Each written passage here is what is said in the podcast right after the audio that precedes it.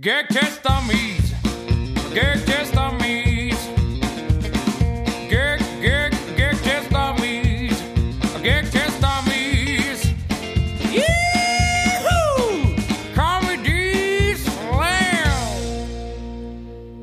Herzlich willkommen zum Gagtest Dummies Podcast. Die Sendung rund um Comedy, Kabarett und Kleinkunst mit dem Gaglord. Das bin ich. Mein Name ist Andy Sauerwein und ich begrüße euch. Hallo. Heute zu Gast ist Florian Simbeck. Kennt ihr nicht? Aber sicher doch. Nur eben als Stefan von Erkan und Stefan. Das war auch lange Zeit Florians Problem. Ich bin immer diese Person hinter diesem Aber, sagt er von sich selbst. Wir machen heute mit euch eine Zeitreise in die 90er, als eines der erfolgreichsten deutschen Comedy-Duos durch die Decke ging. Florian erzählt uns, wie das Aufeinandertreffen mit Bully verlief, warum Stefan Raab sauer auf die beiden war und warum Wetten das schuld daran ist, dass Florian plötzlich Privatinsolvenz anmelden musste. Damit es mir nicht so geht, an dieser Stelle noch ein kurzer Werbehinweis. Gerade habe ich mein Buch überarbeitet und bringe die zweite Auflage heraus. In diesem Buch schreibe ich über meinen Versuch, mit Fahrrad und Hund zum Nordkap zu radeln. Da ja aufgrund der Corona-Krise, die im Moment herrscht, alle Auftritte abgesagt wurden, habe ich noch einmal die erste Fassung überarbeitet und in der zweiten Auflage habt ihr jetzt ein paar Seiten mehr mit Fotos, damit ihr nicht immer alle Bilder und Videos auf Instagram nachschlagen müsst. Ne? Titel des Buchs ist ich, nee, Titel des Buchs ist Ich gehe mal kurz mit dem Hund raus. Ihr könnt es über meine Homepage andisauerwein.de bestellen oder über Amazon oder gerne auch über euren lokalen Buchhändler. So, ja, das war soweit dazu. Nun viel Spaß mit einem sehr kurzweiligen Interview mit Florian Simbeck. Comedy Slam. Ja, und ich begrüße Florian Simbeck heute. Hallo Flo. Hallo Andi, grüße dich. Wie geht's? Sehr, ja, soweit. Äh, bei mir alles gut. Ich sitze im schönen Greiling. Wir haben ja gerade eben noch mal über WhatsApp kurz Videotelefonie gemacht. Äh, hab dir mein WG-Haus gezeigt, tolles Wetter gezeigt. Was ich dir verschwiegen habe, ist, dass ich direkt vor der Straße eine Hauptverkehrsstraße hab. Ähm, Ach du Kacke, wirklich? Volles Brett. Volles Brett. Alter. Ich war heute im Rathaus und habe gesagt, ich bin jetzt hier zugezogen. Ähm, wie macht ihr die Straße? Wie, wie macht die Straße weg? Die stört. Was habt ihr da, was habt ihr da geplant? Also da muss doch was passieren. Wie so Leute, Ja. die direkt neben den Biergarten ziehen und dann anfangen zu motzen. genau. Krading braucht Ja. endlich eine Umgehungsstraße an die startet Bürgerinitiative. Ja. Ich meine, man muss sagen, meine Mitbewohner haben das ganz schlau gemacht. Äh, Die haben mich an einem Tag eingeladen zur WG-Besichtigung, wo wir, ähm, äh, ich glaube, da war ein Feiertag und da war die Hauptstraße vor dem Haus, ähm, die war relativ ruhig. Und hinten, das ist das, was ich dir gezeigt habe, ist ja der geile Ja. Garten, durch den die Würm fließt, also der, der Fluss aus dem Starnberger See. Und ähm, das ist halt mega schön. Und die Straße, die habe ich jetzt so im Laufe der letzten Monate kennen und hassen gelernt. Oh je. So. In Pasing gibt's auch eine Würm. Ja, das ist die gleiche. Ist dieselbe Würm. Mhm. Ja, aber das, das ist schon, ähm, äh, da ist, äh, kommt das an, äh, was wir hier in die Würm werfen. Okay, verstehe. Also wenn du jetzt deine alten Autobatterien da reinwirfst und solche Sachen. Genau. Das kommt dann alles in El Paso dann. Genau, Hundepipi und so weiter. Ähm, wo bist du gerade? Ich bin gerade in, äh, im Landkreis Pfaffenhofen und ähm, äh, im nördlichen Landkreis Pfaffenhofen in der Nähe von Ingolstadt. Und da sitze ich in meinem, in meinem äh, Studio hier. In deinem Studio. Genau, du hast ja auch einen ja, ich habe meinen. Keller ausgebaut. Mhm. Ja. Quasi und habe da quasi meinen meinen Computer aufgebaut und ein bisschen Lichter und ein bisschen Webcam und so Zeug. Und eine Playstation steht auch hier, die regelmäßig bedient wird. Mhm. Ja, Mhm, cool. was Schön. man halt so macht Ja. als Künstler. Ja, nee, du hast ja auch schon länger einen Podcast. Bei mir mit dem Podcast kam das ja erst auf äh, im Zuge der Corona-Krise, weil wir Künstler, wir können ja nicht einfach nichts tun. Ja. S- sondern äh, es muss ja irgendwas getan werden, auch wenn dabei wahrscheinlich kein Geld rumkommt. Ich weiß nicht, wie das bei dir ist. Bei mir ist es eigentlich nur so Zeitvertreib, Interesse und Sehnsucht nach Kollegen. Genau. Ähm, bei dir auch. Bei mir war es schon äh, natürlich auch ähm, der Wunsch, was, was mit bisschen Reichweite äh, weiter im Gespräch zu bleiben, auch wenn man nicht auf der Bühne ist. Aber auch bisschen das Geplänkel mit Kollegen, was auch Spaß macht. Aber mein Podcast ist auch so eine Fingerübung für mich selbst für Comedy, dass ich Topics einfach mal so durchwursteln kann und äh, Dinge einfach mal formulieren, Jokes formulieren, auszuprobieren, um die dann später mal auf die Bühne zu bringen. Also ich probiere meine Bits eigentlich immer vorher im Podcast aus. Mhm. Erklärst du kurz unseren Zuhörern, was ein Bit ist? Ach so, ähm, ähm, als Comedian ähm, spricht man ja von verschiedenen Einzelbausteinen, aus dem so der Auftritt, der, der ganze Auftritt, davon spricht man eigentlich von einem Set und dann gibt's verschiedene äh, Bits und Chunks und das sind eben größere Abschnitte von Texten inhaltlich gesehen quasi. Und ein Bit ist ungefähr das Allerkleinste. Genau. Und dann, wenn es ein bisschen größer ja. ist, ist es dann ein Kilobit. Ein Chunk. Und dann ein ja, ein Kilobit und dann ist es ein Megabit, genau. ja. Am Ende hast du dann so ein Megaset. Ja. ja. ja. Hey, ähm, ich finde es erstmal mega cool, dass du äh, sofort dazu gesagt hast und gesagt hast, okay, die Zeit, die nimmst du dir ähm, für jetzt als Gast in meinem Podcast zu sein und du bist ja schon seit einigen Jahren als Solokünstler unterwegs, bist als Moderator unterwegs. Ähm, die meisten kennen dich aber gar nicht unbedingt als Florian Simbeck, sondern eher als den Stefan von Erkan und Stefan. Und ähm, ihr ähm, hattet ja eine, eine längere Pause äh, da kommen wir dann gleich nochmal drauf zu sprechen. Aber in, ich habe dich kennengelernt in der Zeit, als du äh, quasi nur als Florian Simbeck als Comedian auf der Bühne unterwegs warst. Und ich habe mich dann immer wieder mal gefragt, ähm, nervt dich das nicht manchmal, wenn, wenn du da versuchst, eben als Florian Simbeck auf die Bühne zu gehen und die Leute kommen immer her, äh, du bist doch der Stefan. Ja, da legst du genau den Finger in die Wunde. Das hat mich lange, lange Zeit genervt. Ähm, ähm, andererseits hat's mich auch natürlich gefreut. Ich bin ja auch stolz drauf, was ich da geschaffen habe damit. Mhm. Was, was jeder kennt und wo jeder Comedian natürlich auch immer versucht, was Unverwechselbares zu haben, wo ein jeder wieder erkennt. Aber es ist halt nicht nur Segen, sondern auch Fluch gewesen, weil es so ein unglaublicher Schatten ist, über den man nicht drüber kommt. Äh, jeder Moderator, der mich angekündigt hat, hat gesagt, den nächsten Comedian kennen Sie bestimmt von Erkan und Stefan. Ja. Ähm, und dann ging schon so ein Raunen durch den Saal, so, oh je, mhm. kommt jetzt sowas oder man hat halt immer mit vorgefertigten Bildern zu kämpfen, die dem vorauseilen. Und ähm, ja. das hatten auch die, die, äh, Agent, die Agenten und sowas und Management haben das auch immer. Die wissen halt dann nicht, wie man, wie man jemanden verkaufen soll, ohne ähm, das Image, das diese Person begleitet. Das ist dann immer, den kennt man ja von Erkan und Stefan, aber der macht jetzt auch Stand-up-Comedy und so. Und äh, ich bin immer diese Person hinter diesem Aber und es ist wirklich anstrengend. Mhm. Aber, ähm, Aber was, ja. ähm, also ich meine, ich habe dich ja auch so anmoderiert, ne? Also ich weiß, äh, ja, als ich dich zu, zu Comedy Lounge nach Würzburg und Schweinfurt eingeladen habe und so, ähm, weiß ich, ähm, dass ich gefragt habe, ist es in Ordnung, soll ich das so machen? Nur so, ja klar, ähm, ist halt so. Also du, du hast dich dem dann gefügt. Du hast ja auch auf der Bühne darüber erzählt, ne? dass du eben ähm, der Stefan bist. Ja, Du, ich habe am Anfang habe ich das komplett ausgeblendet. Ich habe äh, nichts dazu gesagt, das steht auf keinem Plakat drauf, steht auch in keiner Textankündigung. Und ähm, manche Veranstalter haben aber gesagt, ich muss das aber unbedingt nehmen, das ist super für die Werbung. Und dann haben die irgendwelche vogelwilden Bilder von mir genommen, äh, Stefan-Bilder, und dann stand ich aber als Florian auf der Bühne. Und ähm, jetzt mhm. mittlerweile versuche ich da, das vorher so sauber zu kommunizieren und auch am Anfang des Auftritts dazu zu sagen, daher kennt man mich wahrscheinlich. Weil es war echt so, dass die Leute gesagt haben, ach, die Stimme, die kommt mir bekannt vor, die Nase kommt mir bekannt vor.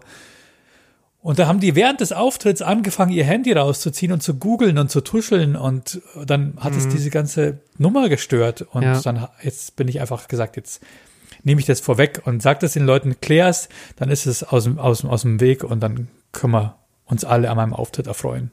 Okay. Ähm, ja. Reisen wir doch mal zurück. Achtung, Überleitung, in der. oh, oh, ey, ich finde es gerade voll geil. Ich habe mir gerade so eine geile Überleitung überlegt. Jetzt pass auf. Reisen wir mal zurück in die Zeit, in die der Fluch noch ein Segen war. Also ein reiner Segen war. Oh. Ähm, und zwar ähm, es fing ja an mit Akan und Stefan Anfang der 90er. Und ähm, ihr seid ja wirklich, also voll durch die Decke gegangen. Gefühlt wart ihr plötzlich einfach da. Ähm, aber eigentlich war es ja ursprünglich gar nicht geplant, mit diesen Figuren auf die Bühne zu gehen, oder? Ähm, nee, das war gar nicht geplant. Das war das allerletzte, was wir jemals gewollt hätten. Also wir waren ein reines Radioprodukt. Wir hatten Spaß dran, unsere lustigen Ideen im Radio äh, auszu auszusprechen und wollten keine Gesichter zeigen und jeder sollte sich seinen Erkan und, oder Stefan vorstellen können. Und wir wollten es gar nicht irgendwie so eingrenzen im Kopf der Leute. Und dann, was ist dann passiert? Dann haben wir eine CD veröffentlicht mit den besten Folgen. Dazu mussten dann Fotos gemacht werden. Dann mussten wir uns überlegen, wie sehen die aus, was haben die an. Und irgendwann, nachdem die CD stark durch die Decke ging, kam dann unser Produzent und meinte, ähm, also unser Produzent, also der Typ, der die Radiosendung produziert mhm. hat, in der wir immer waren, ähm, geht doch mal auf die Bühne. Und dann haben wir so die besten Folgen uns ausgesucht und haben die dann auswendig auf der Bühne vorgetragen. Und so begann's. Das war vorher ein, ein regionaler Radiosender oder so im Münchner Raum ja, ein Radiosender? Das war nur im Raum München Radio Energy mhm. und äh, die Leute außerhalb von München kannten uns, uns kannten uns eigentlich nur von Kassetten, wo dann die Leute sich die Tapes gezogen haben von den Folgen und so weiter. Mhm. Okay. Ja, und dann. Das war echt nur ein München-Phänomen. Und dann seid ihr auf die Bühne, ne? Im ähm, ja. äh, Liedermacher-Bühne, Liederbühne Robinson, glaube ich. Zumindest ja, genau. Wikipedia, ne? Ja, ich habe recherchiert, Aha. Alter. Nicht schlecht, du, nicht ja, schlecht. Ja, ja. Und äh, waren gleich Leute da? War das so eine, so eine Art offene Bühne, wie man sie kennt, wo man sagt, ich würde es gerne mal ausprobieren? Oder habt ihr gleich gesagt, hier, Erkan und Stefan, volle 90 Minuten Soloprogramm?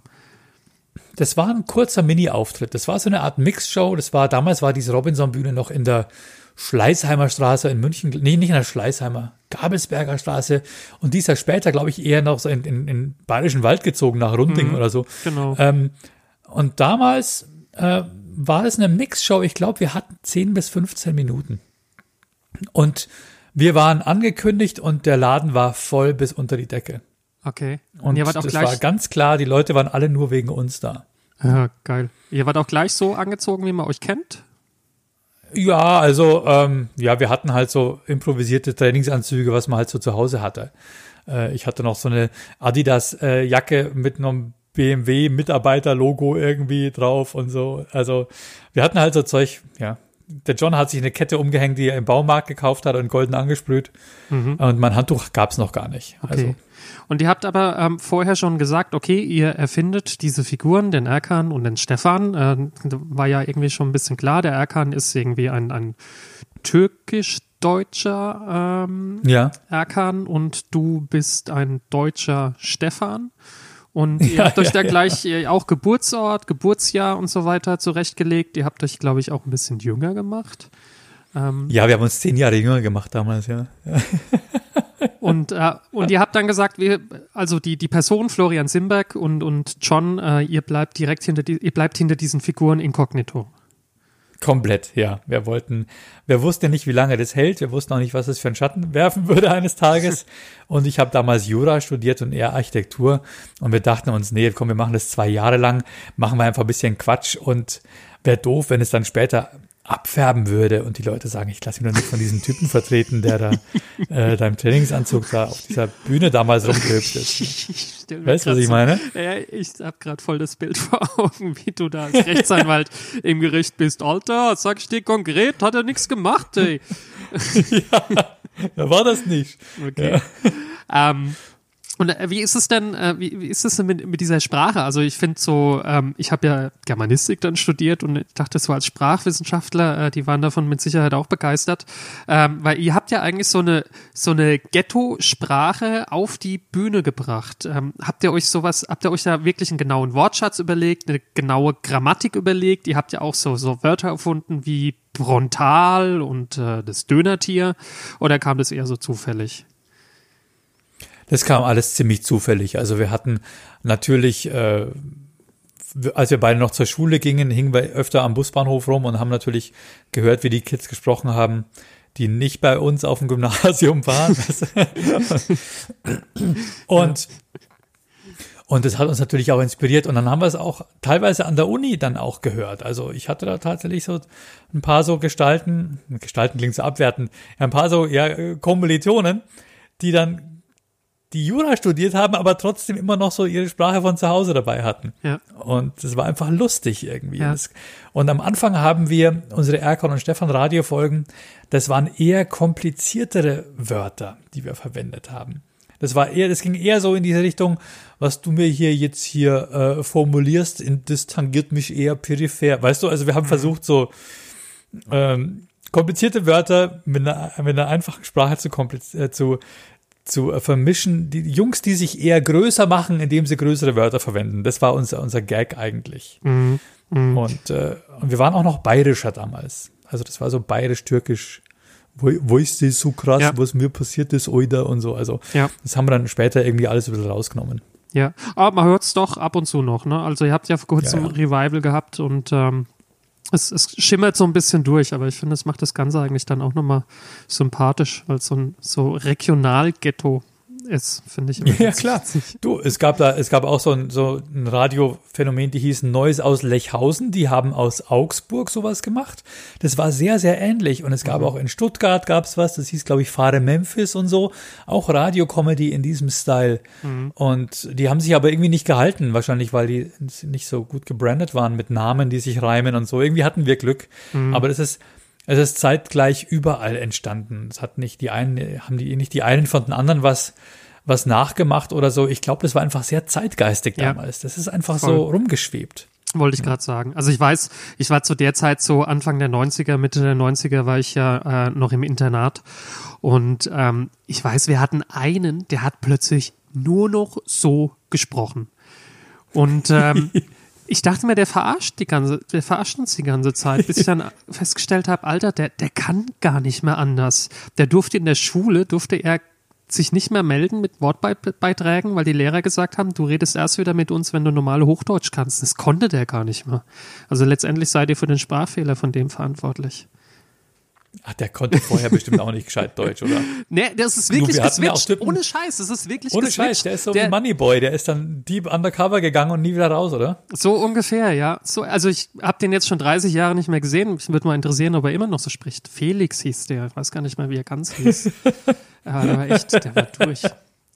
Okay, Ja, du, ey, komm, wir hatten auch, wir hatten Typen in der Klasse, ich meine, wir haben, äh, ich habe auch Abi gemacht und ich hatte einen, der, der, der, der ist jetzt Rechtsanwalt, aber der konnte nie richtig Hochdeutsch. Nie. Nie. Der hat immer na gesagt. Und hat der Lehrer gesagt, wie, wie, wie, wie sagt man? Sagt er, nein. Also der, der hat sich, der war in seinem Dialekt auch gefangen. Ich weiß gar nicht, warum die Leute immer sagen, krass. äh, das sei so schlimm, dass wir so sprechen, weil äh, die Leute, die so krass derb bayerisch reden, ist, ich finde es ganz genauso schlimm. Also die Kunst ist wieder raus zu können auch, Ja. denke ich. ja, stimmt. Es auch abzulegen und nicht gefangen zu Ja, sein. Ja. Okay, so, dann, also ihr habt den, den ersten Auftritt gehabt, äh, Liederbühne Robinson, und ähm, dann Ja. ging's gleich weiter in den Schlachthof in München, oder? Ziemlich schnell. Es gab zwischendrin noch einen Zwischenauftritt, das war, glaube ich, das hieß, glaube ich, Ars Mundi oder so. Wir haben immer Anus Mundi dazu gesagt. Das war so eine Art äh, offene Bühne auch, äh, wo wir ja noch einmal einen Auftritt hatten. Icy Gulp war auch da, das weiß ich noch. Und danach ging es in den Schlachthof. Wir wurden da gebucht in den Ochs, in den kleinen Saal Ja, oder in den kleinen Raum. genau. Und da haben wir, glaube ich, drei oder viermal gespielt. Und es war immer voll. Mhm. Da hat der in ich den hatte, großen Saal umgezogen. Genau, genau. Ich hatte den Timo schon in der Sendung, der hat es ähm, kurz mal gesagt mit seiner Vorpremiere, die auch in den Ochs, äh, für den Ochs angesetzt war. Das ist dieser Saal, da passen, glaube ich, wenn man wirklich schiebt und presst, 60 Leute rein. Ja. Ähm, das Wirtshaus, äh, das gibt's ja mittlerweile, das hat so 80, 85 Sitzplätze, glaube ich. Und dann gibt's den Saal und da passen, glaube ich, gleich, wie viel passen rein? 300? 400? 350, 400 Ja, oder so gehen rein. Genau, genau. Ja. Okay. Ähm, ich habe Und da sind wir dann gleich rein. Also wir hatten dann, glaube ich, ich glaube, wir waren zwei Wochen am Stück jeden Tag dann im großen Saal ausverkauft. Alter, okay. Ja, das also das krass. ging schon echt ziemlich, ziemlich heftig durch die Decke. Und dann auch natürlich Soloprogramm mit, was war's, 90 Minuten oder wie lange habt ihr gemacht? Ja, ja. 90 Minuten. Okay. Und wie habt ihr das, wie habt ihr das denn wahrgenommen? Ich meine, da wart ihr Studenten irgendwo so, ja, Anfang Mitte 20. Und ähm, habt ihr da von Anfang an gewusst, boah, damit werden wir jetzt voll berühmt oder hat es euch einfach nur überrollt? Das hat uns überrollt. Also wir waren im Schlachthof waren wir, glaube ich, so 97, 98. Da waren wir schon 26, 27 Jahre alt. Wir haben schon, wir waren gerade so in den Endzügen des Studiums. Ähm, Moment, kann das überhaupt sein? Ja, ja klar, ich habe ziemlich lang studiert. Ähm, äh, wir haben aber schon viel, viel gejobbt und wussten genau, wie viel man arbeiten muss für Geld. Ne? Also wir Mhm. haben äh, in der Gastronomie gearbeitet und so weiter, so Studentenjobs halt. Ja. Und wir ha haben das von Anfang an jetzt richtig eingeschätzt, wie viel Geld wir da bekommen. Wir wussten sofort, das ist was ganz was Besonderes. Ja, Das ist jetzt, das, wir sind nicht dadurch jetzt zum ersten Mal zu Geld gekommen oder so. ja. Und äh, konnten das dann auch, sind, sind meiner Meinung nach immer sehr am Boden geblieben, was das anging. Okay. Ja, Ja. Wir haben uns natürlich extrem drüber gefreut, völlig, völlig klar. Aber ähm, gleichzeitig haben wir auch immer dieses Doppelleben geführt. Wir haben immer darauf geachtet, dass niemand weiß, wie Erkon und Stefan bürgerlich heißen. Wir wurden nie irgendwie sichtbar privat bis eigentlich 2000, 2005. Ja, also haben wir echt zehn Jahre lang ein komplettes Doppelleben geführt. Hm. Aber die in der Uni, die eure Kommilitonen, die haben das schon gewusst, oder? Wie ihr seid. Also Nee. gar nicht, aber du hörst es doch an der Sprache, oder? Also an der Stimme einfach. Also wir standen doch schon nebeneinander in irgendeinem Club, wo einer gesagt hat, Alter, du redest wie der Stefan. Die haben das Ja, nicht ja. gewusst, habt ihr komplett Ähm, geheim gehalten. Komplett geheim gehalten, ja. Also es, es, du, ich habe mir dann auch tatsächlich, ich glaube, wir haben uns beide angewöhnt, dann auch ein bisschen so gesenkteren Hauptes da in die Vorlesungen zu gehen, keine Welle zu machen und ähm, naja, Aber hat sich halt so. da nicht manchmal einfach gejuckt, irgendwie jemanden mal damit zu überraschen? Also hast du dann nicht mal jemanden irgendwie so einen Spruch geliefert, äh, nee. sondern gar nicht. Komplett einfach Klappe gehalten, die ganze Zeit in Ja. der Uni, die ganzen Jahre über im Privatleben. Familie wusste es, gehe ich mal davon aus, oder? Familie wusste es ja, aber meine Mutter wollte auch nicht, dass ihre Schüler, äh, die ist Lehrerin gewesen, äh, wollte, wollte auch nicht, dass die Schüler da irgendwie äh, das wissen. Aber irgendwie ist es dann so langsam mal irgendwie durchgesickert, aber es hat niemand halt offiziell bestätigt. Und das war auch das Gute daran, Mhm. dass du dein Privatleben halt vor der Presse auch schützen konntest. Mhm. Und in dem Augenblick, wo du nicht privat in die Öffentlichkeit gehst, Ja, ist auch das Signal an die Presse, ihr dürft nicht berichten. Ne? ja, ja, das stimmt. Also das kriegt man ja bei Stefan Raab zum Beispiel, finde ich. Da ist es ja ähnlich. Also ähm, Klar, Der- da gibt es keinen auch- Berichterstattungsanspruch. Ja, ne? ja, finde ich super. Äh, ich habe übrigens ähm, das mal gesehen bei TV Total, wie er eben das Sofa angemalt hat. Ähm, Oh, ja. Gab's Ärger? Weil ich hatte den Eindruck, er war ein bisschen sauer. Es war nicht ja, abgesprochen, ja, der war oder? angefressen, klar. Ja, Das war nicht abgesprochen, nee. das war Aber du, Ja. wir waren einfach Knallköpfe. Wir haben Ja. uns gedacht, komm, wir schmieren ihm da jetzt aufs Sofa. und dann, und dann kann er die nächsten Tage kann er ein neues Sofa kaufen. Ja. Oder die anderen, äh, und das in die Sendung einbauen. Ja. Oder die anderen äh, können auch drauf unterschreiben. Ja, das waren ein können paar Tage noch. War das, so. war das im Studio, wo ich dachte, okay, der hat jetzt offensichtlich nicht spontan ein zweites Sofa da, wo, das er einfach mal austauschen könnte. Und ich glaube, das war ein arschteures Rolf-Benz-Sofa oder so. Das war, Im Nachhinein habe ich da auch ein bisschen schlechtes Gewissen gehabt, aber meine Güte. Ey. Ja, ey, komm, der Raab, der, ich glaube, ähm, der kann sich's leisten. Ähm, Das zahlt ja eh die Produktionsfirma. Ja, die kaufen einfach ja. ein neues Punkt. ja, das sowieso. Ja. Äh, aber die gehört ihm. Ja, Metzgerei ja. Produktion, ne? Ja. Metzgerei. Okay.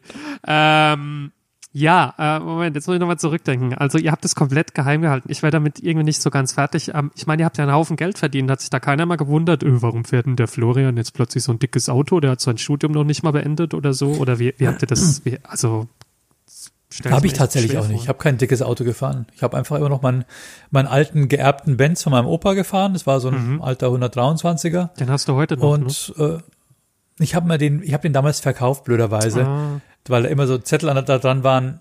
Irgendwann, also irgendwann habe ich Ja. mal gesagt, ich kaufe mir jetzt mal endlich ein richtig geiles Auto. Dann habe Ja. ich, ich hatte damals den 123er verkauft und habe mir damals so eine gebrauchte E-Klasse zugelegt, aber der war halt auch schon oll. Weißt Mhm. du, einfach was. Und dann habe ich mir mal ein richtig schönes neues äh, digitales Monster zugelegt, den ich einfach geil fand. Und den bin ich auch sieben Jahre lang gefahren.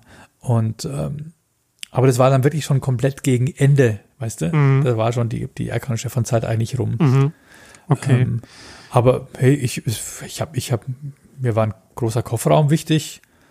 Ähm, ja, Ja. Ich habe dann die E-Klasse als Kombi gefahren eine Zeit lang danach. Weißt du, der hat auch einen riesen Kofferraum. Ja, mega. Konntest ein Fahrrad reinwerfen. Ja, hallo, bin Musiker. Ich weiß, was du, Ja. was du meinst. Ich hatte, ich hatte, Also diese E-Klasse mit den runden, mit den runden Lichtern vorne, Mhm. Ja. das war so Ende der 90er. ich habe mich dummerweise für die schlechte Kopie entschieden und mir ein Opel Omega gekauft. Das war das grausamste Auto, was ich jemals gekauft habe, Ja. ohne Scheiße. Hey.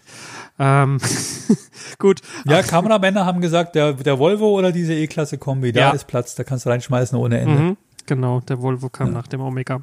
Okay, das war kurz meine Autobiografie. ähm, Nee, aber ich fand's immer, du, ich musste nur von A nach B kommen, das war, hat er gereicht und äh, ja, ganz ehrlich, so, so viel Geld ist ja auch nicht da. mhm, Muss man auch dazu sagen. Ich meine, du drehst einen Kinofilm, den kannst du alle zwei bis drei Jahre drehen und da verdienst du auch nicht so viel Geld. Du bist, da arbeitest ja auf Lohnsteuerkarte, 25 Tage maximal ja, ja. und das war's. Ja, okay. Da kommen wir gleich dazu. Ähm, und zwar, also äh, ihr habt jetzt, also ihr habt Solo-Termine gehabt, äh, ihr habt gut verdient, ihr habt das zur Seite gelegt, das wird ja dann auch gleich noch wichtig.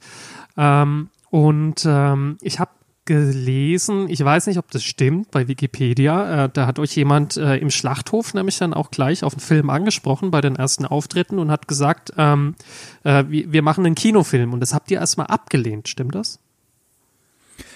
Ähm, es war so, dass wir beide nach dem Auftritt gesagt haben, so, jetzt ziehen wir uns um und gehen nach Hause, äh, nachdem wir Autogramme gegeben haben und so weiter, alles im Outfit. Und dann ist John nochmal an die Bar gegangen, nachdem die quasi auf, nachdem die letzten Gäste gegangen waren und hat gesagt, er holt uns nochmal zwei Bier. Ja, Aber schon in Zivil. ja. Und an der Bar wurde er abgepasst von einem der letzten Gäste, der gesagt hat, äh, Entschuldigung, ähm, ich will, wollten uns gerne mal mit euch, euch kennenlernen.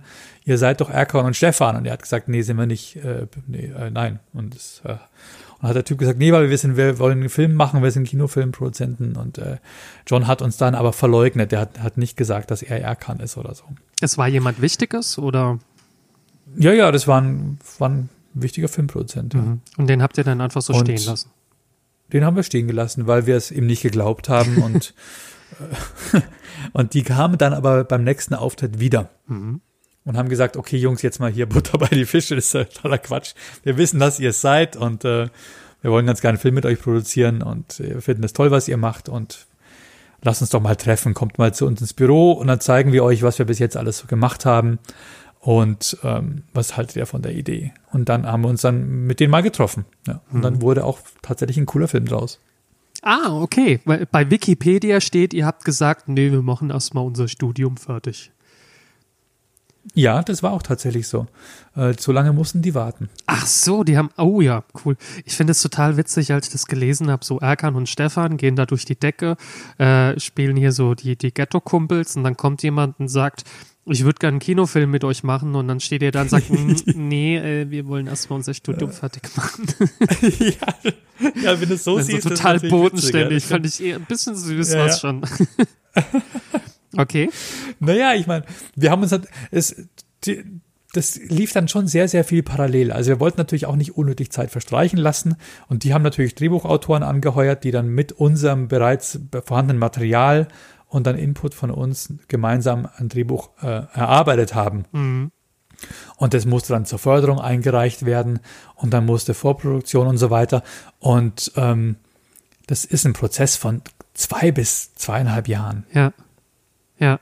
Und das heißt, es war überschaubar, dass wir gesagt haben, okay, wir werden diesen Film drehen, aber parallel, wir studieren erstmal fertig und die erste Klappe kann halt nicht fallen, bevor wir nicht äh, das Studium in der Tasche haben. Ja. Genau. Und der, Insofern äh, haben wir nicht gesagt, okay, wir machen das Studium fertig und dann fangen wir an, uns über einen Film Gedanken zu machen. Das wäre dann, hätte man schon ein bisschen sehr viel Zeit vertrödelt. Mhm. Und den ersten Kinofilm, den habt ihr ja dann 2000 gemacht, also glaube ich, ne? Zwei, Ja, Im Jahr 2000. 99 haben wir gedreht. Ja, 2000 kann man genau. raus. Und äh, Regie hat geführt Michael Bulli Herbig. Ja. Da seid ihr zum ersten Mal auf den, ich weiß nicht, ob er damals schon als Bully bekannt war, ähm, seid ihr da zum ersten Mal aufeinander getroffen. Ja, genau. Also der Bulli war auch bei Radio Energy, wo wir auch waren. Da war der immer in der Morning Show. Wir waren abends und der war morgens. Der war Sidekick von dem Langemann, Langemanns Morgen, Langemann die Morgencrew hieß Mhm. es, glaube ich. Und dann hat er parallel diese Bulli-Parade langsam angefangen äh, für Pro7 zu entwickeln. Und dann, glaube ich, hatte er schon ein oder zwei Staffeln fertig von der Bulli-Parade, die auch schon ausgestrahlt waren. Und so sind die Filmproduzenten auf ihn aufmerksam geworden. Die haben gesagt, ach, der inszeniert diese Sketche alle selber und es sieht sehr geil aus. Es sieht sehr, sehr äh, kinoformatig aus, auch wenn es Ja. kleine Sketche sind. Haben sehr viel Liebe. Und ähm, was haltet ihr davon, den als Regisseur für euren Film zu nehmen? Und dann haben wir halt lange überlegt und haben uns das alles angeguckt und haben uns auch mit ihm getroffen und äh, wurden dann davon überzeugt, dass es eine sehr gute Idee ist. Ja, äh, ihr wart ja dann auch öfters äh, zu Gast bei der Bulli-Parade. Ist dann so eine Art Freundschaft entstanden zwischen euch oder stand die vorher schon? Ähm, nein, also wir waren, wir waren, naja, wir, es war ganz komisch, weil er, er war halt so, schon so bekannt, wir waren auch bekannt, aber wir sind uns nie so wirklich über den Weg gelaufen und wir haben uns am Anfang schon so ein bisschen so beschnüffelt, so von wegen, ah, du bist also der, der, der Bully, aha, jeder macht halt so sein eigenes Ding, weißt du, und er, er konnte jetzt sich kein großes Urteil für unsere Welt irgendwie erlauben und wir auch nicht bei ihm irgendwie jetzt äh, mitreden. Und wir sind uns mit sehr viel Respekt erstmal bege- begegnet, haben dann zwei Wochen lang miteinander geprobt erstmal, Okay. ähm, um überhaupt ja, quasi das, was im Drehbuch steht, äh, für die Filmkamera so aufzubereiten. Wir waren ja gewohnt, komplett anders zu spielen. Wir haben ja Bühne gespielt, große Gesten, laut, große Bewegungen. Und äh, wenn da so eine 35 Millimeter Kamera vor dir ist, dann musste alles viel, viel kleiner und weniger und so weiter. Und da hat er uns dann drauf vorbereitet, zwei Wochen lang. Und da ist eine gute Freundschaft entstanden. Das war, der hat eine super, super angenehme Energie am Set auch versprüht. Jeder, jeder hat ihm alle Wünsche quasi von den Augen abgelesen, weil er einfach so ein angenehmer Typ war. Er kommt auch mega Und- sympathisch immer rüber bei, bei allen Interviews und so. Super ne? sympathisch. Ja. ja, Aber er ist auch echt ein Arbeitstier und Mhm. er hat sich dann, nachdem das Ding abgedreht war, hat er sich quasi mit seinem Cutter im Schnitt verkrochen und ist dann auch nicht mehr rausgekommen, bis alles wirklich perfekt war. Ja, cool. Äh, ich glaube, der hat sogar dann das Silvester 99 2000 im Schneideraum verbracht mit seinem Cutter. So, weißt du? Habt ihr heute. Völlig krass. Mhm. Das, ja, wir haben noch keinen Kontakt mehr. Nee. Ah, wollte ich gerade fragen. Ja. Okay. Ähm, Ich glaube, ich habe vielleicht so noch seine Handynummer. Ich weiß es nicht. Ja. Aber probier doch mal. Ähm, es ist so, weißt du, wir dachten damals, also der war ja für den zweiten Kinofilm auch als Regisseur vorgesehen, Ja. konnte er aber dann nicht, weil er für Schuh des Manitou nachdrehen musste. Die erste Fassung war damals, damals noch gar nicht so gut und dann musste er sehr viel PR machen, damit das alles wirklich auch ähm, erfolgreich wird. Mhm. Ähm, und was sich ja dann auch gelohnt hat Ja. letztendlich. Aber der musste uns als Regisseur dann absagen damals. Das war echt ein Riesenproblem. Und dann, als Schuh des Manitou so durch die Decke ging, haben wir uns dann auch nicht bei ihm gemeldet, so von wegen, hey Bulli, lass mal wieder was machen, weil wir dachten, das macht jeder. Jeder will auf einmal mit ihm zusammenarbeiten und er wird sich dann schon erinnern, wer so die Jungs waren, mit denen alles so angefangen hat, sein erster Kinofilm und so weiter. ja. Dachten wir. Aber nee, hat leider sich nie wieder gemeldet. Ja, aber ich meine, bei euch ging es ja auch noch super weiter. Ne? Ihr habt äh, 2002 habt ihr dann eure eigene äh, TV-Sendung gehabt äh, mit Headnut TV. Äh, ihr wart im gleichen Jahr nominiert für den Deutschen Fernsehpreis. Ähm, ihr habt es auch mal geschaut. Äh, ich kann mich an sehr viele, sehr, sehr lustige Interviews erinnern. Ja. Das war so ein bisschen Ja, das so, so. Alleinstellungsmerkmal, oder? Weil das, dass er da ständig Leute irgendwie äh, komplett konfus eigentlich fragt. Ja, das war, das hat uns sehr viel Spaß gemacht. Äh, Wir wollten so ein bisschen Sendung mit der Maus für unsere Hood machen und äh, von, aus der großen Welt berichten, aber eben für unsere, für unser Publikum in Anführungsstrichen. Und da haben wir eben auch diese Interview gemacht, im, Interviews gemacht im Ali G-Style. Und es war sehr viel Arbeit, sich darauf vorzubereiten und sich immer in dieses, in die äh, Fachgebiete der Leute einzuarbeiten, um sie dann auch eben angemessen aufs Glatteis führen zu können. Mhm. Aber das war echt geil. Das hat richtig Spaß Mhm. gemacht damals. Was war dein Lieblingsinterview? Mein Lieblingsinterview war der Meeresbiologe. Ich weiß, den, den gibt den gibt's auch gar nicht im Internet. Ich muss mal gucken, ob ich den noch irgendwo rausfinden kann. Mhm. Da habe ich so einen Typen interviewt, der war so völlig, völlig verkopft, völlig äh, nur in seinem, in seinem ähm, Universum drin und ich habe den interviewt vor so einer vor so einem großen Aquariumglas und ich habe währenddessen immer wieder gegen die Scheibe geklopft, wenn die Fische zu nah kamen. Das hat ihn komplett irritiert. Okay. Soll man auch nicht. Ja, der war, das war ganz, ganz süßer. Ja. Okay. Ja, wir können ja, ich weiß nicht, wenn du ein paar Links hast oder sowas, ähm, ich weiß ja jetzt auch, was Show Notes sind, habe ich jetzt gelernt bei Podcasts. Ähm, da können wir dann in die Show Notes ein paar Links reinpacken. Genau, machen ein paar Links rein, aber am besten zu unserem eigenen Erkon und Stefan Kanal. Da haben ganz viele Leute, haben ja auch die Interviews hochgeladen. Ah ja, okay. Und generieren damit Klicks und Geld. Gerne. Ähm, und wir können da nichts dagegen machen. Also versucht dann die, die von uns zu nehmen. Mhm. Das wäre nett. Gut, freilich, machen wir. Ähm, genau, ihr habt einen zweiten Film gemacht, der war weniger erfolgreich äh, als, der, als der erste, aber äh, lief soweit eigentlich immer noch ganz gut, ne? Ja, der hat ja auch 850.000 Zuschauer oder so. Ja. Und, Das war schon okay. und ähm, dann habt ihr, ihr habt ja unheimlich vielen ähm, auch eure Stimme verliehen. Ihr habt ja Synchronstimmen gemacht. Und ich erinnere mich an, an Findet Nemo, das mit den Haien fand ich unfassbar geil. Danke. Ja, das hat, hat viel Spaß gemacht. Ja. Ja.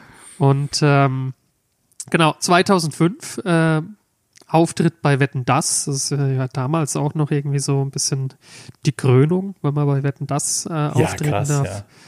Ähm, dann kam, Das hätte man lieber mal nicht gemacht, wetten das. Ganz Warum? ehrlich jetzt. Im Nachhinein. Weil ähm, wir, wir haben uns überlegt, an was für einem Tag sollen wir den dritten Kinofilm starten.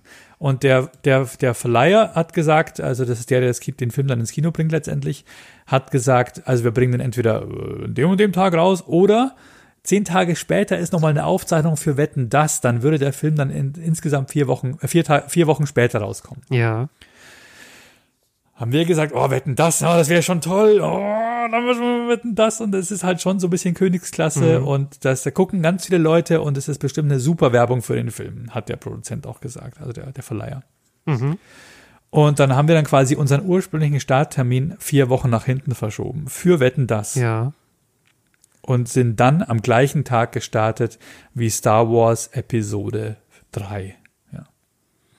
Okay, und dann sind natürlich alle nur noch bei wurde. Star Wars Ja. rein und keiner hat sich mehr Erkan und Stefan angeschaut. Das war echt, das war ein Riesenfehler. Ja. Das hat der Verleiher nicht auf dem Das Schirm gehabt, oder? Doch, hat er auf dem Schirm gehabt und wir haben es auch alle auf dem Schirm gehabt. Wir haben uns da aber auch ein bisschen überschätzt vielleicht, äh, beziehungsweise wir waren uns dieser Mechanik nicht bewusst, was da passiert, dass der, dass äh, für Star Wars einfach jeder Saal ab 99 Zuschauer einfach blockiert ist. Ja. Und dass wir nur noch so einen kleinen Saal bekommen. Also dass wir selbst, wenn wir die erste Woche komplett überall ausverkauft waren, nicht nennenswert viele Zuschauer generieren können, um in der nächsten Woche, wenn dann Spider-Man 3 kommt, äh, noch drin zu bleiben. Okay, und das hat so eine Kettenreaktion dann einfach ausgelöst. Genau, also wir konnten gar nicht länger als eine Woche in den Kinos bleiben, obwohl wir immer ausverkauft waren, weil dann sofort der nächste Blockbuster reingedrängt hat, der auch Verträge hatte Ja. und auch äh, gro große Säle reserviert hat. Und das war echt krass, das war ein totaler Todesstoß. Also verstehe ich das richtig? Ihr wart eine Woche lang im Kino und dann wieder raus. Ja. Eine Woche. ja, in manchen Kinos mit mehr Sälen waren wir halt dann schon noch ein bisschen länger drin. Okay. Aber ja, es war, war überhaupt nicht lange, war wirklich nur ganz kurzes, kurzes, kurz so, so ein kleines Buschfeuer irgendwie. Und äh, es war auch so, dass so, wenn eine Clique von vier Leuten ins Kino gehen und die sagen, okay, wer hat Lust auf Erkan und Stefan, wer hat Lust auf Star Wars, die Gruppenentscheidung fällt immer zugunsten von Star Wars erstmal. Weißt du?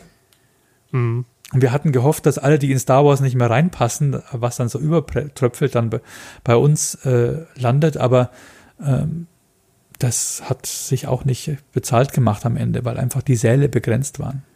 Ähm, ich habe äh, kürzlich einen Facebook-Post von dir gelesen. Ja, Was heißt kürzlich? Das ist wahrscheinlich ja auch schon wieder ein Jahr her oder so. Da wurde der dritte Film ähm, kam im Fernsehen und da hast du dazu geschrieben, ähm, das ist der schönste Film, der dir am meisten Spaß gemacht hat und äh, der auch am meisten Schmerz verursacht hat, weil ähm, du bist, ich glaube, bei den anderen Filmen war das nicht so, aber ihr seid bei dem dritten Film ähm, mit eurem eigenen Kapital damit eingestiegen. Ja, ja, ja. Erste Regel, niemals mit eigenem Geld irgendwas machen. Okay. oh Mann, ja, ja, das war ein Riesenfehler. Okay. Aber wenn man halt an eine Sache glaubt, dann sollte man eigentlich auch gewillt sein, was zu Gut, ein gewisses Risiko muss man immer eingehen. Also in dem Fall bist du ja dann als, Ja, bist ja so. quasi Unternehmer, ne? Ähm, Ja, ja. Du bist Unternehmer, wir hatten eine Produktionsfirma, das Ding war auch gefördert, es war alles, alles äh, abgeklopft und durchkalkuliert. Äh, Problem ist halt, dass die Bank sagt, äh, ihr bekommt den Kredit für eure Firma, aber um den Kredit abzusichern, müsst ihr schon persönlich auch noch bürgen. okay. Und mit was hast du, Und dann hängst du halt drin. mit was hast du Ja, gebürgt? mit meinem eigenen, ja, mit meinem eigenen Geld halt. Ne? Okay, also alles, was du bislang angespart hast, sorgsam zur Seite ha, ähm, gelegt hast, Klar. äh, Ja, ja. äh, das Eigentumswohnung. Mhm. Ja. Eigentumswohnung, okay. Gut, dann Mhm. 500.000 ist ja, wie du sagst, ist, ist nicht schlecht, aber ich gehe mal davon aus, dann bekommt erstmal die Produktionsfirma ihr Geld und ihr seid dann wahrscheinlich eher so ganz hinten. Wir waren, ja- wir sind ja selber die Produktionsfirma gewesen. Ah, okay. Ja, ja. Das Geld kommt am, beim Verleiher an, eigentlich. Der Ver, also der Kinofilm, der Verleiher, der die einzelnen Filmrollen quasi, quasi praktisch ins Kino äh, bringt und der die, äh, der die Werbung bezahlt und äh, das alles äh, abrechnet, bei dem kommt das Geld an. Sagen wir mal, wenn die Kinokarte jetzt 10 Euro kostet, beko bekommen bei dem 5 Euro an Mhm. und dann wird mit dem abgerechnet. Mhm. Ja, dann bekommt er erstmal das Geld, was er reingesteckt hat. Und dann, was übrig bleibt, wird dann aufgeteilt zwischen den Produzenten und dem, äh, dem Fernsehsender, was auch immer. Ne? Okay.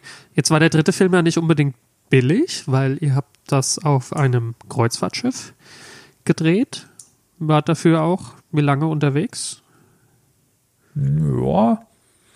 Auf dem Schiff waren wir, glaube ich, drei Wochen. Ja. Ja. Also da auf Drei Welches Wochen Schiff? mit Team. Wel- Ja. welches Schiff war das dann? Das war die TS Albatros Oh ja, okay. Von Phoenix Reisen. Mhm. Manche Comedians Ja. waren schon mal auf der auch unterwegs. Ja, ne? ja, ja. Also ich nicht, ähm, aber Ja. ich kenne einige, ja. Also ist schon, schon, Oh, ich glaube, das ist schon die dritte Albatros. ne, irgendwie. Mhm. aber schon die High Society ist da unterwegs, ne?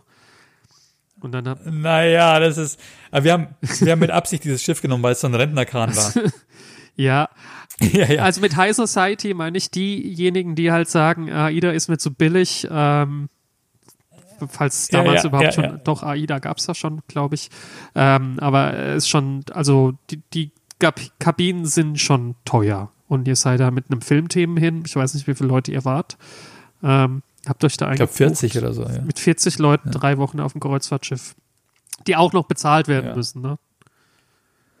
Ja, ja, klar, also die haben uns das nicht geschenkt. Die haben, das, das war auch über, das war auch wirklich das Problem.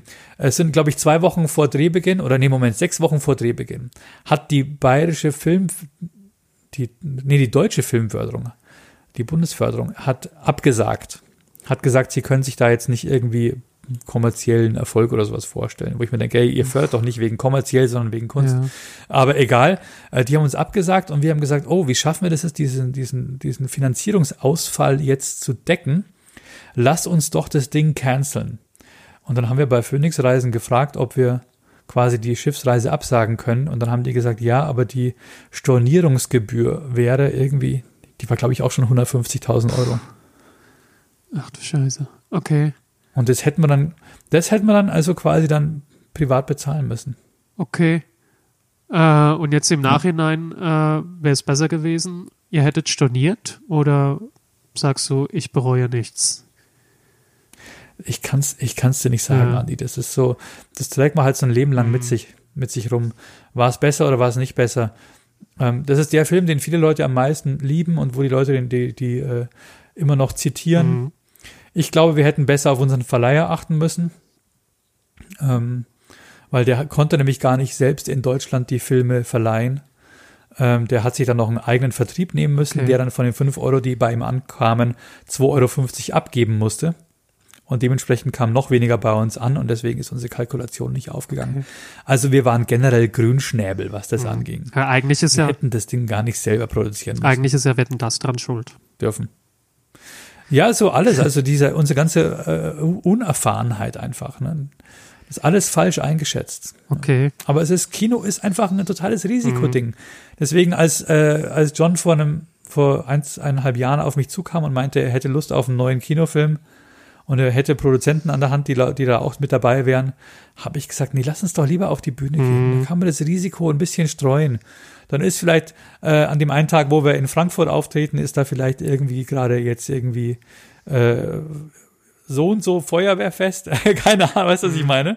Ähm, es ist ja immer irgendwas. Ja, wir, damit hätten wir ja gar es, nicht ne? gerechnet, aber im, im Nachbarort, Ja. 50 Kilometer weiter, ist eine Kirmes. Wir verstehen das nicht. Sonst Das- ist ja immer ganz viel los. Ja, ja, genau. ganzen Sprüche, die man kennt. Und, und das passiert aber halt nicht und aber nicht bundesweit an diesem einen einzigen Wochenende, sondern Ja. du kannst halt ein bisschen streuen. Ja. Und es ist, es kommt vielleicht in Frankfurt dann mehr als in Offenbach und oder andersrum und Mhm. Genauso haben wir es, haben wir es letztendlich viel, viel mehr Spaß Ja. auf der Bühne jetzt. Ja, stimmt.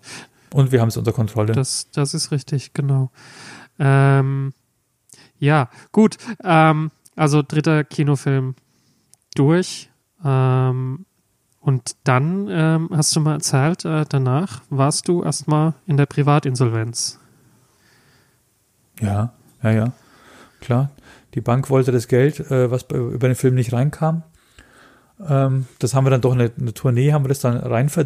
Dann kam ähm, das Finanzamt, hat gesagt, wo ist denn das Geld, was Sie auf der Tournee verdient haben? Wir haben gesagt, ja, damit haben wir doch äh, Betriebsschulden getilgt.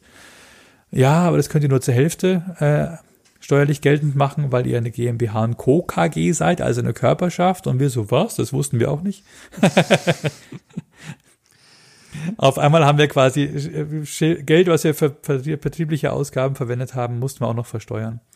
Und äh, waren halt dann komplett gefickt.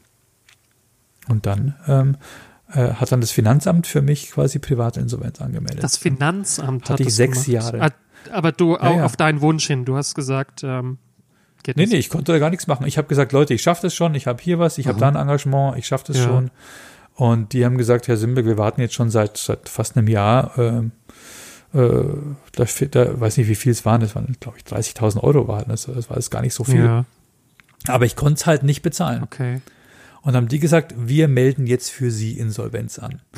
Und, und überhaupt, Sie müssen sich ja auch Gedanken machen, dass man dem Staat ja auch äh, was schuldet. Man bekommt ja auch was vom Staat. Und dann sag ich so, ja, ich weiß schon, ich weiß schon. Ich habe Leuten Arbeit gegeben äh, bei vier Kino, bei drei Kinofilmen. Mhm. Also äh, Das ist halt, also wenn du dem Finanzamt ja. Geld schuldest, äh, da bist du, ja, wie du schon Klar. sagst, bist du echt gefickt, ne? Also das Finanzamt ist die letzte Institution, der man Geld schulden sollte. klar.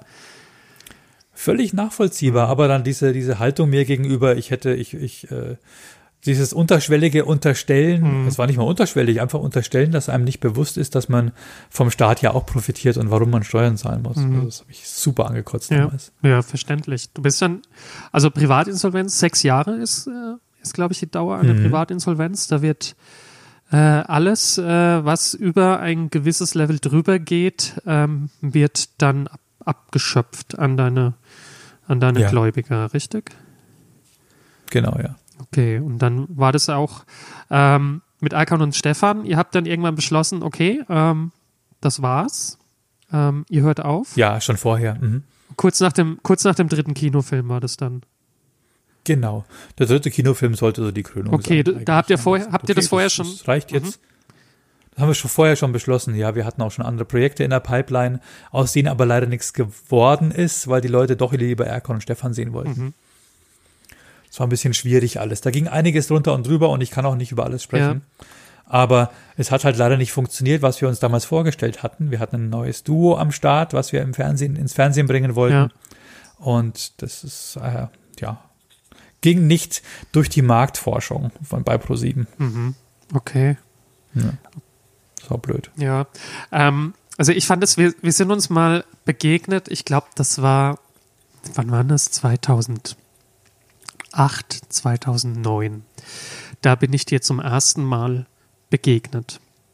Ich weiß nicht, ob du das noch Ja. weißt. Das war in Ulm bei Matuschke, seiner offenen Bühne. Mhm. Im Roxy. Genau. Und ähm, ich glaube, das war damals, ich glaube, da war ich zum zweiten Mal schon bei ihm.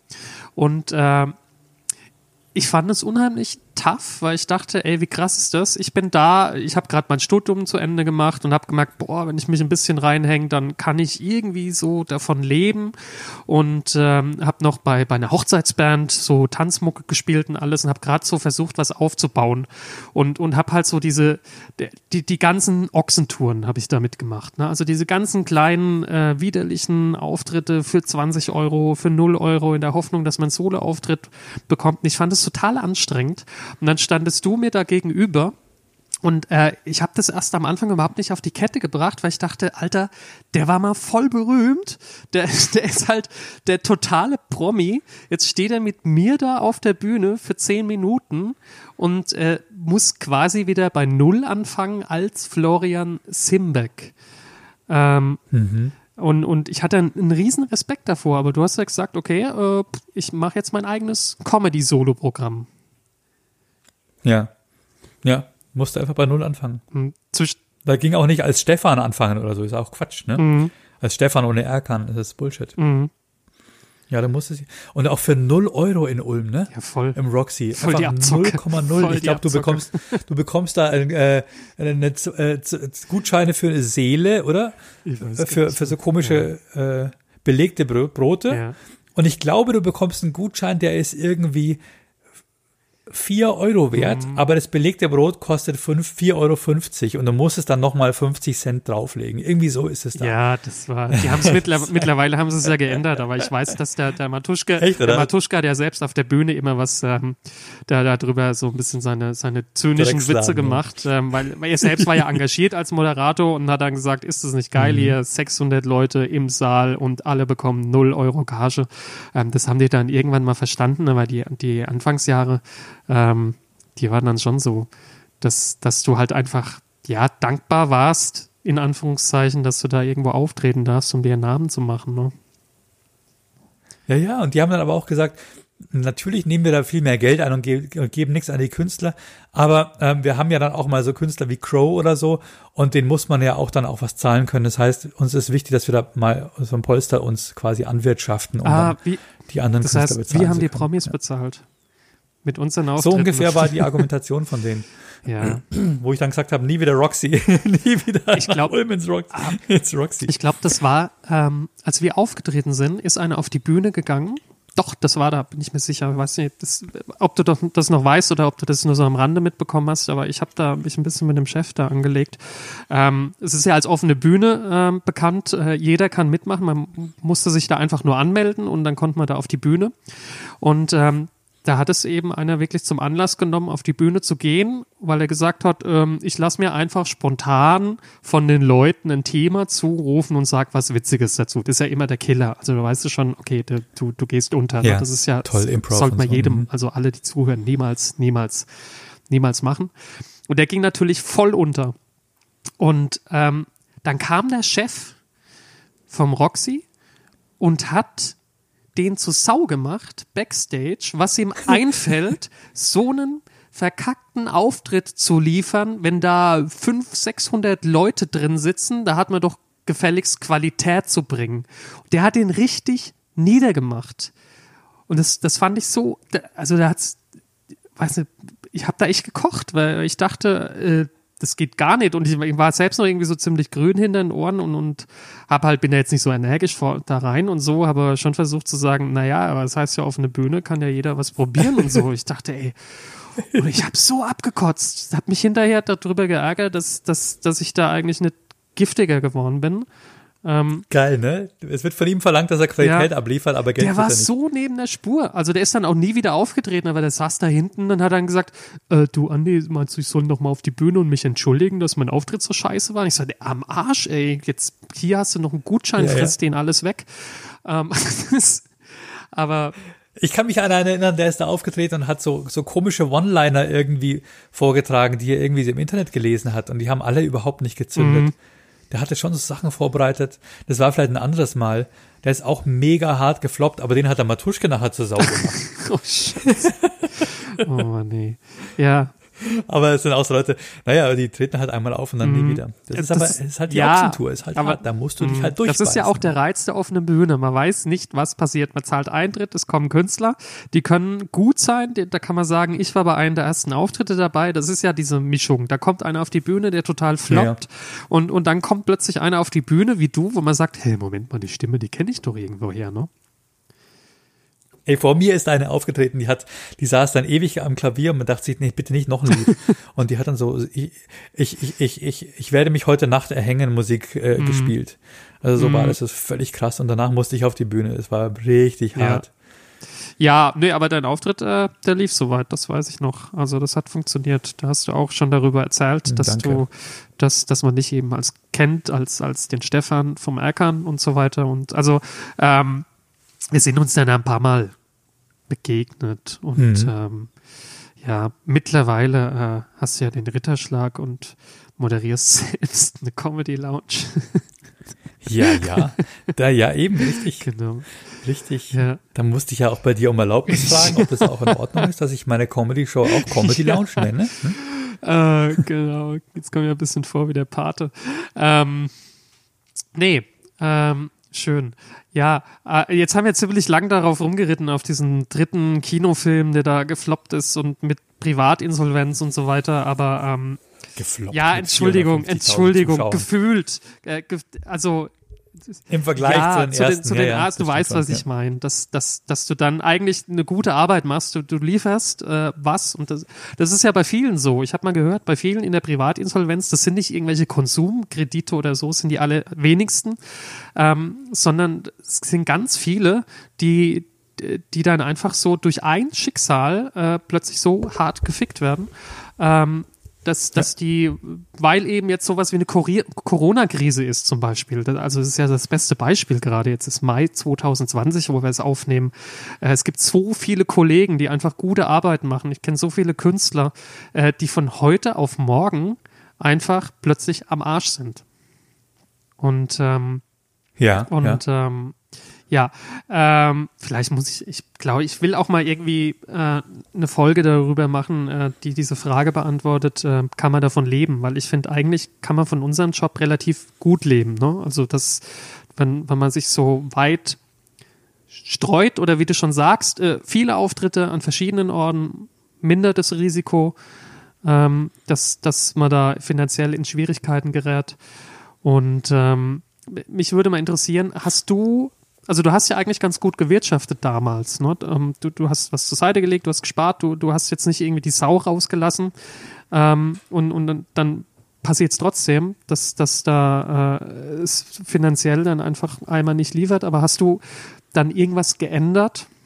Oder hast du so, also ich will jetzt nicht sagen, eine Lehre draus gezogen, oder, aber hast du äh, irgendwie was so in deiner, in der, in deiner wirtschaftlichen Struktur als ähm, Selbstständiger in irgendeiner Form was geändert, dass dir sowas vielleicht nicht mehr passiert?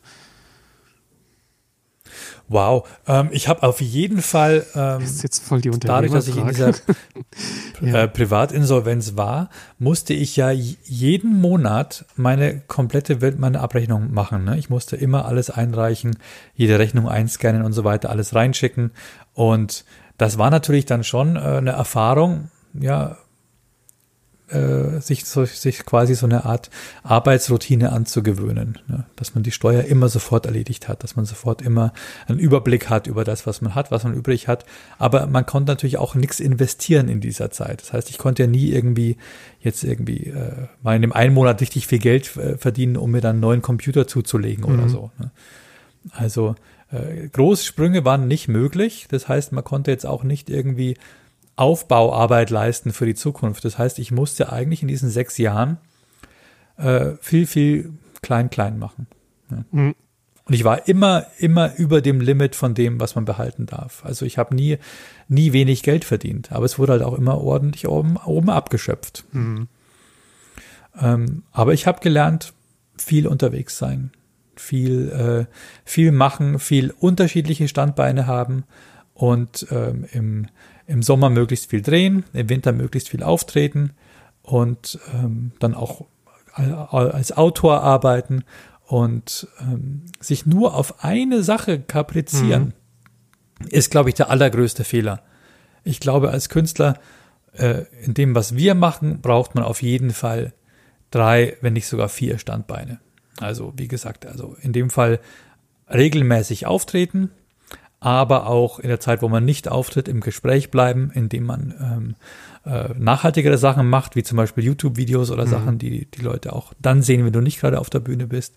Aber auch vielleicht Workshops geben, aber auch, ähm, ja, was halt sonst noch so geht. Ne? Hm. Gibst du Workshops? Versuchen, äh, im Radio eine Kooperation zu finden oder ja. sowas. Ich gebe keine Workshops, nee, aber ich überlege mir das, ob das vielleicht eine ja. gute Idee wäre. Also ich mache das, kannst du ja echt. Comedy, äh, Gag Writing und so. Äh, ich finde, es macht sehr viel Spaß ähm, und man lernt selbst noch irgendwie dazu, habe ich so gemerkt. Also wenn man andere ja. so auftreten lässt, dann fällt einem dann irgendwie selbst ähm, noch viel dazu auf, wo man sich denkt, oh, da kann ich vielleicht auch noch an mir arbeiten. Ja, ja. Ähm, das äh, finde ich auch klasse, dass du das machst. Äh, der Manuel, mit dem habe ich mich vor kurzem mhm, unterhalten. Manuel Wolf aus Köln. Manuel ne? Wolf. Ja. Genau, der gibt ja auch Online-Workshops. Mhm. Und ähm, ich will auch nicht hier Werbung für Kollegen machen. Kannst ne? du ruhig, aber okay. ähm, ich finde es eine geile ja. Sache. Ich finde es eine richtig geile Sache, weil in dem Augenblick, wo du anderen was erklärst, lernst du ja auch dazu. Ne? Ja, ja, doch, auf jeden Fall. Weil du ja, weil du ja in deinem Kopf sortieren musst, was mache ich denn eigentlich, wenn ich auf die Bühne gehe? Wie, wie habe ich diesen Gag eigentlich gebaut? Was ist das Geheimnis? Mhm. Und, und ähm, in dem Augenblick, wo man sich damit konfrontiert, was man so wirklich macht und es analysiert, ja. lernt man wahnsinnig viel, weil man macht es dadurch eben auch reproduzierbar. Ja. Ja, man muss auf jeden Fall, auf jeden Fall breit diversifiziert sein. Also ich dachte jetzt auch in der Corona-Krise, hey, ich habe mittlerweile, ich bin meine eigene Agentur, ich manage andere Künstler, ich bin Veranstalter, ich mhm. habe meine eigenen Solo-Auftritte und ähm, ich hab, bin Buchautor und die einzigen Einkünfte, die ich jetzt habe, ähm, das sind die Einkünfte durchs Buch, das sind, keine Ahnung, 50 Euro im Monat oder so, also es reicht fürs Hundefutter.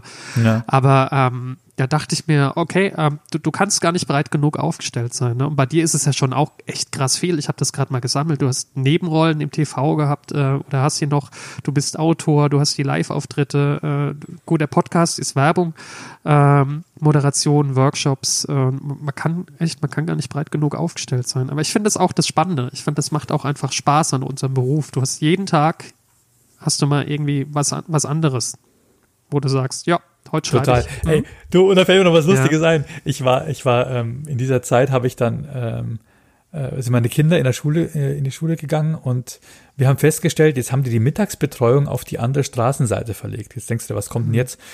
Und dann sind wir zum Bürgermeister gegangen in, in unserem Ort und haben gesagt, das war schon ein bisschen doof, die Mittagsbetreuung. Äh, jetzt müssen die Kinder über die Hauptstraße gehen, die Kleinen. Ne? Ja. Äh, hat er gesagt, dann machen sie doch so eine Elterngruppe, wo sie quasi als Schulweghelfer, dann als Schülerlotse dann quasi die Kinder über die andere Straßenseite führen. Und haben uns so also aufgeteilt und ich habe mir irgendwie Dienstag und Donnerstag früh genommen und stand da mit der, mit der Kelle ja. da. Und dann kamen dann die, die Ortsbewohner zu mir, also jetzt war in dem Fall war es, war es was, was eine Person, die hat gesagt, finde ich gut, dass sie das jetzt machen, hilft ihnen das ein bisschen. Geil. Das ist geil, was die Leute sehen, ne? Ja. Und hast gesagt. Die sehen äh, nicht, dass ich da irgendwie arbeite wie ein Irrer. Äh, Super. dann sage ich, nee. Ähm, und, und das, was ich ehrenamtlich mache, um mich da engagiere äh, und auch für andere Kinder dann, keinen Cent dafür bekommen. Hast du gesagt, als Eigeninitiative. Dadurch habe ich jetzt meine erste Million. Äh, genau, richtig. Ja. ja, schön, sehr schön. Hilft Ihnen das jetzt ein bisschen? Ja, aber ich denke, wir, wir haben noch so ein bisschen darüber reden können, dass, dass man durch einen Kinofilm jetzt nicht gleich irgendwie Millionen verdient, äh, dass unser Beruf hoffentlich Spaß macht. Ähm, und äh, worauf wir gar nicht, äh, noch gar nicht so eingegangen sind, äh, möchte ich jetzt zum Schluss noch machen. Ähm, Erkan und Stefan, ihr habt jetzt ein Revival gehabt. Ne? Das ist die ganze Zeit immer so ein bisschen mitgeschwungen, aber ähm, ihr seid, ich glaube, seit letztem Jahr seid ihr jetzt wieder auf der Bühne unterwegs. Ja. Macht Spaß? Macht richtig cool. Spaß. Es ist echt verrückt. Am Anfang hatte ich äh, selber ein bisschen Bedenken, weil ich mir gedacht habe, hm, ist es denn noch so zeitgemäß und so? Äh, man würde solche Figuren heute wahrscheinlich nicht, nicht mehr neu erfinden, aber es ist eine riesengroße Nostalgienummer mhm. für die Leute, die, die es damals super fanden. Und die bringen komischerweise ganz viele neue junge Leute mit, die das auch feiern. Und wir sind ja tatsächlich auch nicht in der Zeit von damals stehen geblieben. Wir sind ja John und Flo, die mittlerweile, die die letzten Jahre alle miterlebt haben. Und wir haben eigentlich fast nur aktuelle Themen auf der Bühne. Und wir spielen uns die Bälle zu. Zu zweit auf der Bühne stehen ist schon auch wirklich geil. Und das Programm, Programm wächst auf der Bühne. Nach jedem Auftritt ist mehr mhm. drin.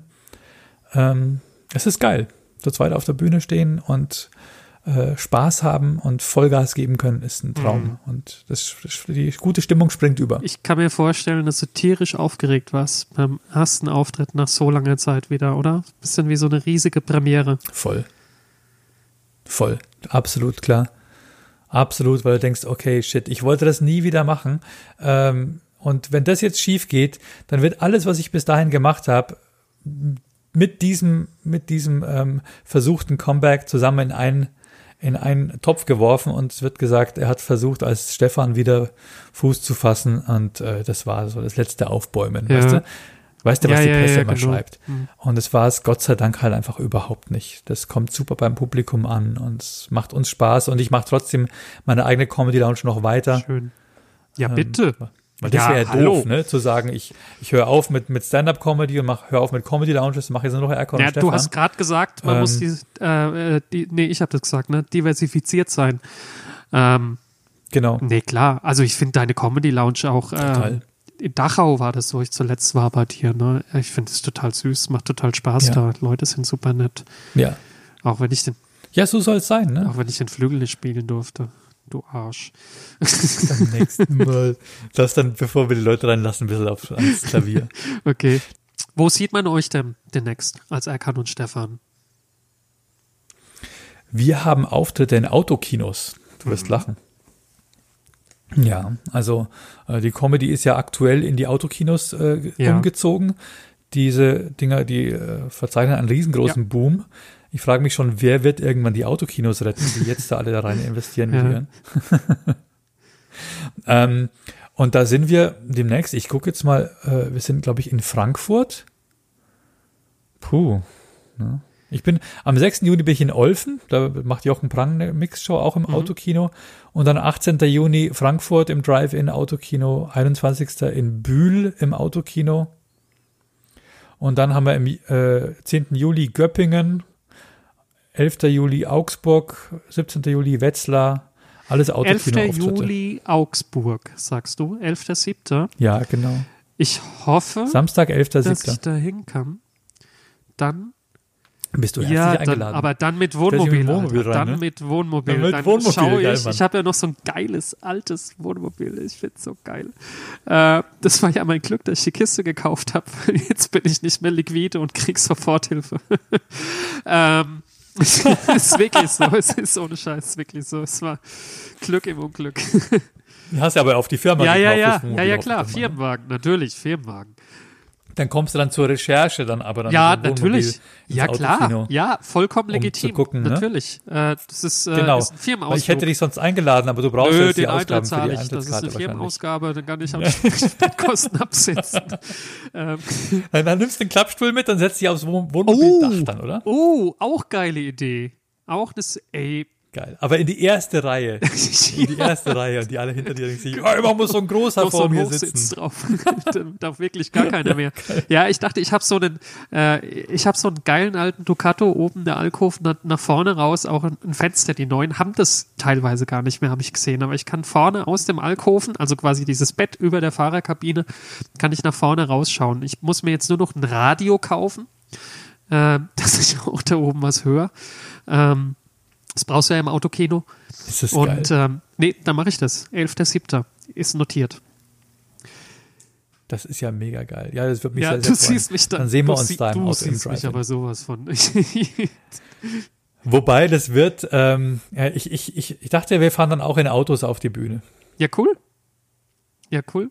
So in Sicherheit, weißt du, Erkan sitzt in seinem Auto, Stefan sitzt in seinem Ja, Auto aber dann dann so kleine. spielen wir auch im ja, Auto. aber dann so, so kleine, so, so Tretautos, so, so, so diese voll verkleideten Catcars, irgendwie sowas in der Art. ja, Und gepimpt, natürlich. So Papamobile. Gepimpt. Tiefer gelegt mit Breitreifen.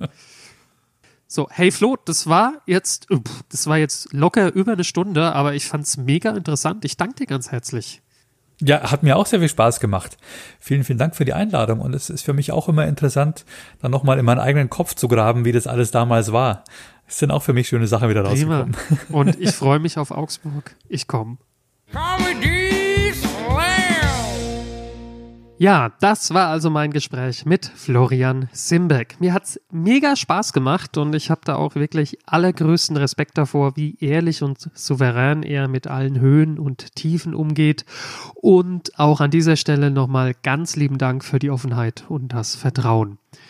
Das Ticket fürs Autokino habe ich bereits bestellt und bezahlt. Das sind 60 Euro. Das ja, klingt für manche vielleicht erstmal viel, aber die Kohle, die holen wir eh wieder rein, weil wir nämlich dann Pommes aus dem Wohnmobil verkaufen.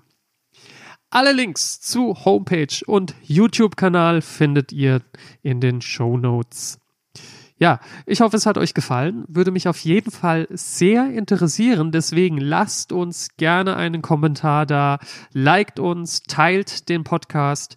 Ihr könnt auch sehr gerne weitere Interviewpartner vorschlagen, wenn ihr Wünsche habt, Ideen, Kritik. Wir sind für alle Vorschläge und Rückmeldungen dankbar. An dieser Stelle erstmal ganz lieben Dank fürs Zuhören. Bis zum nächsten Mal. Euer Gaglord. Comedy Gag test dummies. Gag test dummies. Comedy set.